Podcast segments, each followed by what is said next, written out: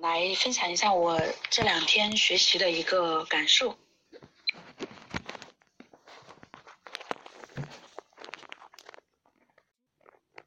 我先自我介绍一下，啊，我叫于，啊，我叫于静，我是第一次参加。我先自我介绍一下，啊，我叫于静，是第一次参加这样的一个呃父母的专业课。父母培训的这种教育的专业课，我想分三大块呢，呃，来分享一下我自己的感受。一个就是在来参加这个两天的培训之前，一个是参加这个培训的这两天，以及参加完了之后我的一些行动。那这个呢，是我在嗯刚刚认识方琴老师的嗯没有两天时间给方琴老师发的一个微信。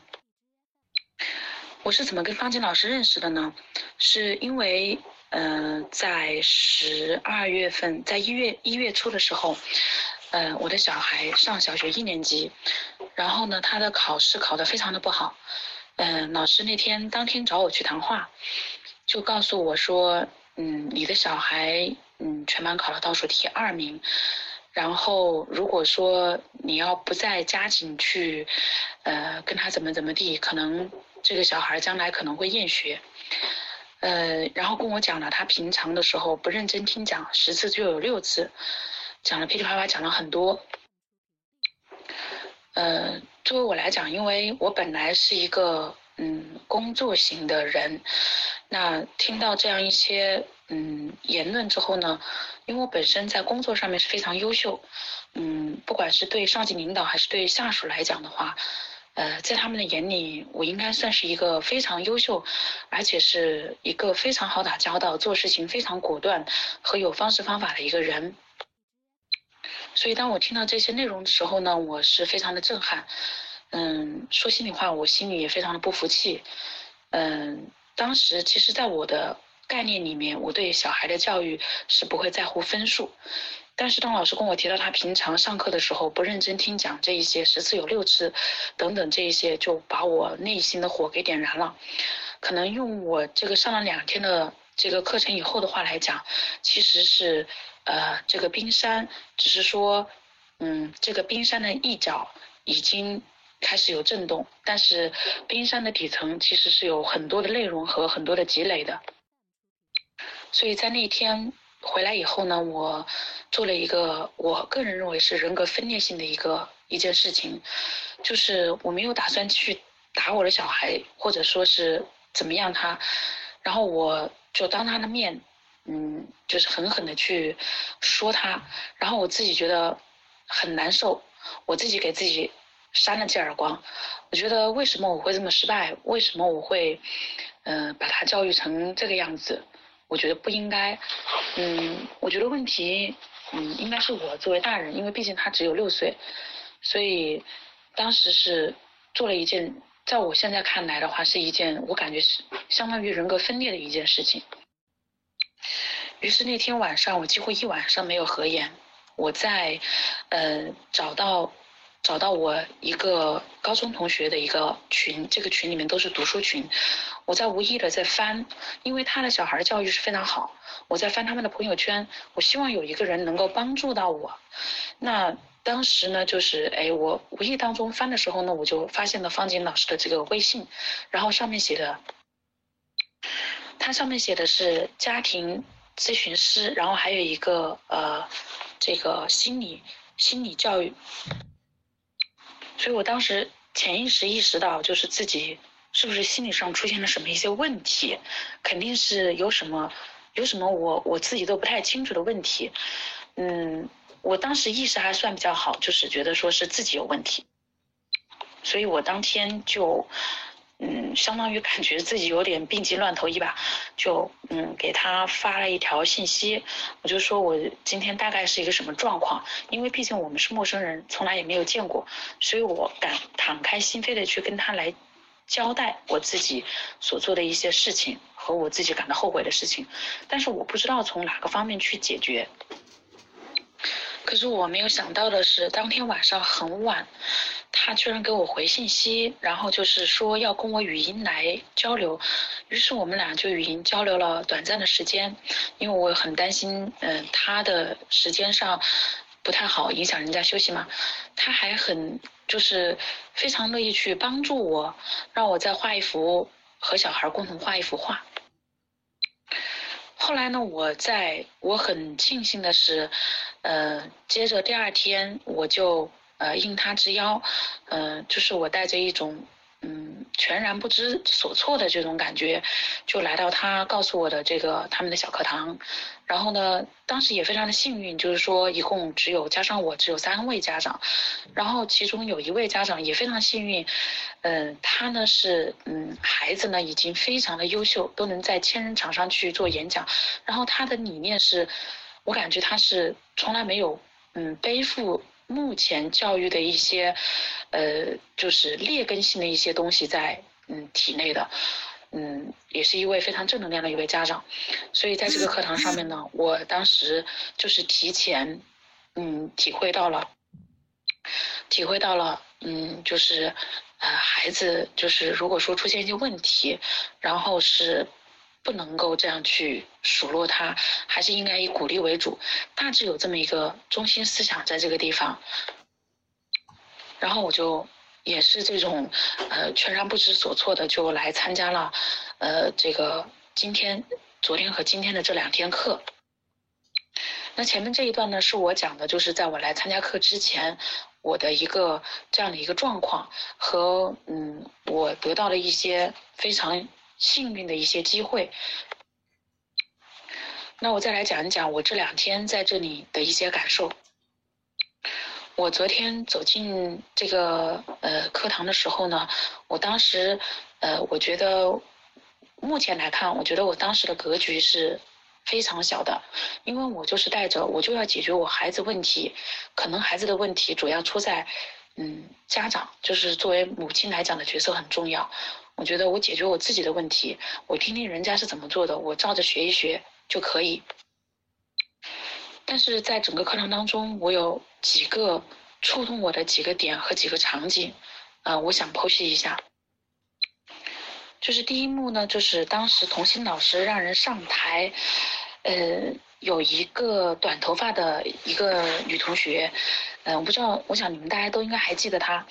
他是从外地过来的，然后他当时就听到童心老师在说这个，嗯，父母关系，呃，夫妻关系会影响到孩子的时候呢，当时他说他是父母是离婚的，他的家庭是重男轻女很严重，他觉得自己好像是多余的，然后其实他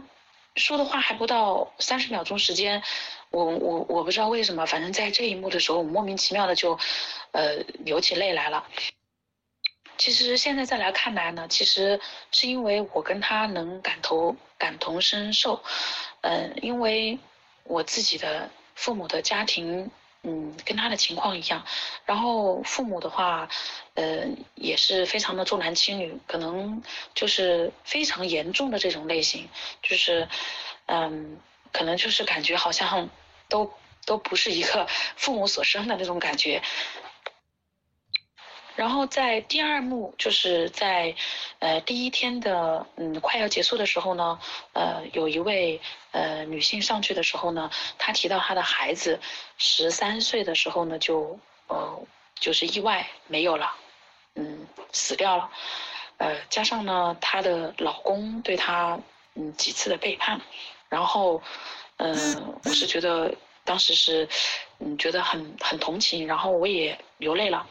但是当他有一幕，就是让他去 role play，就是演练他自己在扮演他孩童时候的这个向父母撒娇的这一幕，他说我不会，我真的不会的时候，我当时我我自己我很印象很深刻，当时我在那里流泪，我人在颤抖，因为我感觉嗯他怎么跟我那么像，就是嗯我也没有。在父母面前这样去撒过娇，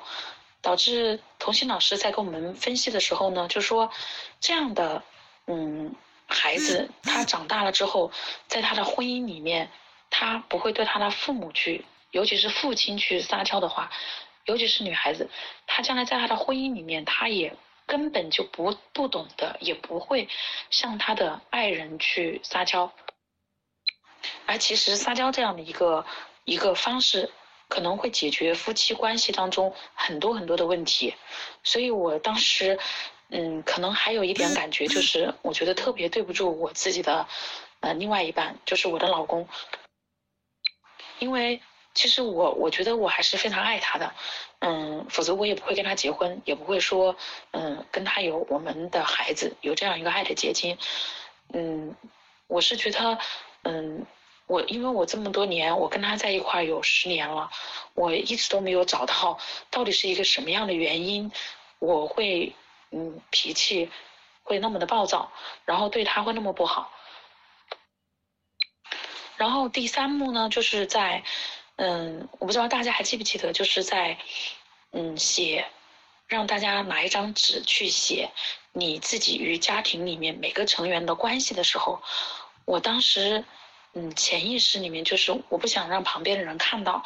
我在写我父母啊和我的兄弟姐妹之间的这种关系的时候，我当时没写，我画横线呀，画虚线呀，还是画这种嗯波浪线呀，我我都是画一个我都把它遮起来，然后在写父母的这个嗯形容词来形容他们的时候呢，我写一个我是遮起来。其实现在看来的话，旁边的人其实谁也不认识你，你也不认识谁。说实在话，可能走出这个门，如果你没有跟人家有什么交流，不一定下次都还认识。但是为什么我会这么去做？现在再来看来的话，我觉得可能在我的整个的这个嗯个性里面，我的环境造就我给我的这样的一个呃现状是，我其实是没有很大的一个安全感的。也就是在我的人生当中，我的在这一块我是非常的缺失的，所以导致，嗯，我现在又联想到我自己的小孩，他，嗯，我我总觉得说是他的个性的问题，可能是他的，就是，嗯，从娘胎里面带出来就是这样的。现在来分析，其实可能主要是我自己的原因，因为我没有安全感，所以当一个没有安全感的人，你要去给到你的。嗯，伴侣，还有你的孩子，或者说你其他的家人，你想去给予他们，你有你自己都没有，你如何去给予他们呢？所以我的小孩他的表现，平常的表现是，如果他要去一个地方上上课，或者说上培优班，那么他一定是在班里面最最不讲话的。刚开始的时候，因为现在很多老师的讲法是说他是非常慢热型的。而且我也发现他有时候会，即使六岁了，也经常会把手指放到嘴里面去咬，所以我觉得他是异常缺乏安全感。而这个缘由根本就不在于他，嗯，很庆幸的是我能这么早能够来上这个课。我觉得我的孩子还不到七岁，我觉得我还应该可以来得及去做很多的调整。我也希望说我的调整能够做一些改变，同时也能够影响到我的家人，影响到我的老公。让他们也有一些这个更多的正能量，然后去唤醒我自己的孩子。那么第四幕呢，就是呃，当童心老师讲到，就是在今天早晨给大家嗯提问的时候呢，呃，碰到这样一个案例，就是一个女性说她可能觉得自己是多余的，然后嗯，就是也是重男轻女等等等等这么多，然后。童心老师说：“你们相不相信，每个人都可以成为你所想象的一个人？”我们都说会，他就用了一个例子，就是祖宗呃十八代这样一个例子，然后演示给我们看。很，就是我觉得很遗憾，是我没有上台去。也许我上台去，我站到那个凳子凳子上面去，我回头去看看，至少在台上能够摆下来的。你的祖宗有四五代的时候呢，可能我的感觉会完全不一样。但是我在底下已经感到非常的震撼，就是你一个人是由一百万个人、一百多万个人，他们缺少一个人不可的情况下，最后才到了今天有你的出生。所以我觉得生命确实是非常的可贵。然后关键是当你转身的时候，你的背后还会有你的后代，你会有很多很多。所以我感觉，嗯，我应该去让我自己过好我自己每一天。我要对得住我此前的十八代的人，我也要对得住我自己这样一个比较好的一个基因。嗯，我觉得如果我再改善的更好一些，就是把我自己过得每天都过得更开心、更好一点，我这个基因一定会影响我我后面啊很多代很多代，也许将来在这在这这个后代当中会出现一个伟大的人。然后在这么几幕当中呢，嗯，童心老师反复的在提到注意力的方向产生结果，其实。当他回想到第一天，他讲你们所说的孩子所有的缺点，他全给你写上去，他把所有的缺点给你念出来，你反让你自己反过来想的时候，他的每一个缺点都会成为他的优点，哪怕他的拖沓，那也有可能是他比较沉着冷静，哪怕你的老公就是头上已经没有。没有了这个呃毛发，那么也属于也他也可以是一个聪明绝顶的人，很多的赞美的词都是可以由此而来。他们所有的这些缺点，包括自己的缺点，都可以是优点。那第五幕呢是呃今天在演练的冰山的这样的一个角色演练当中，有四种类型的这种呃这种这种演练。其实当时，嗯，在我对面的这个扮演孩子的这个这个同学呢，他年龄比我大，然后我看得出来他属于一个内敛型的人，嗯，他扮演孩子的时候，其实我整场就是从头到尾一直都在流泪，因为我看他他哭的比我还厉害，我当我自己用手指着，嗯，我的对面的这个同学。我就想到，我就指责我的孩子，因为他角色眼睛就是我的孩子嘛。我我觉得，当我用手指着他的时候，我们一句话也没有说，但是我感觉我非常非常对不起我的孩子。如果换做我是一个嗯三十多岁的人，我觉得我自己经历了这么多。经历了这么多年，我可能我都无法承受一个人像这样指着我的鼻子来说我，而且不止一次的来说我，反复的去打击我，我茫然不知所措，我又无力反抗，我真的觉得我很难受，很难受。我我都不能想象我的孩子，嗯，他的这个这个感受会是怎么样子的？我觉得我非常对不住他。同时呢，我当时。呃，也想象想象了一下，嗯，我这么多年对我的老公，嗯，我觉得非常的对不起他，哎，呃，我反省了一下，我觉得，嗯，我确实也不是一个特别爱钱的人，但是呢，我总是会以这个钱这个事情呢。去对他做很多的一些要求，甚至一些要挟。嗯，我特别对不对对不住他是，在他嗯做生意，然后当时嗯拿了我的一部分钱，然后去做生意被别人骗了。我在这种情况下呢，我对他啊反复的很恶劣的对他各种各样的打击，然后呢。呃，我甚至都会觉得他怎么那么没用，都还有好好多次都是想让他离开这个家。嗯，虽然口头心里面没有这么想说要真的离开他，但是言语上面确实比这个行动可能更恶劣。而他是一个只有几岁的时候母亲就去世的。这样的一个人，他，我觉得他原生家庭当中都没有过爱，嗯，然后我跟他在一块之后呢，我不光没有给到他，反而在这个上面呢，给他很多的刺激，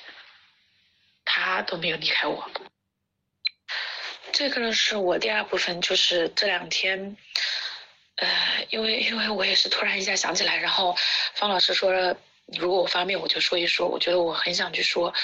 我我现在虽然上了两天的课，但是我还没有勇气直接的跟我的老公直接说我对不起他，我怕他觉得很莫名其妙。所以呢，还是也很感谢方老师能够在今天呢给我，我就想趁热打铁，我赶紧我想说出来。然后这个是我第二部分，就是这两天呃在课堂当中的让我感动的景幕。那第三部分呢，就是我在回家的在课堂。回呃上完课之后的一些行动，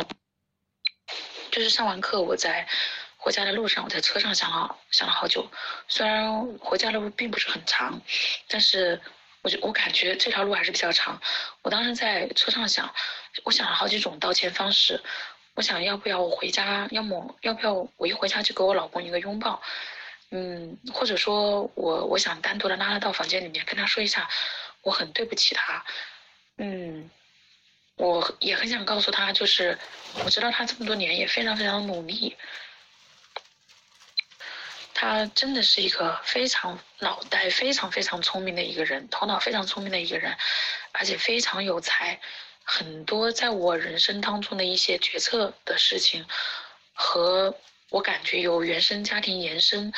到我现在的。嗯，个性上面完全空白和缺失的地方，全部都是他在给我在弥补。他就像我人生的一个军师一样的，我觉得我我真的非常的非常的嗯非常的欣赏他，而且他心胸非常的开阔。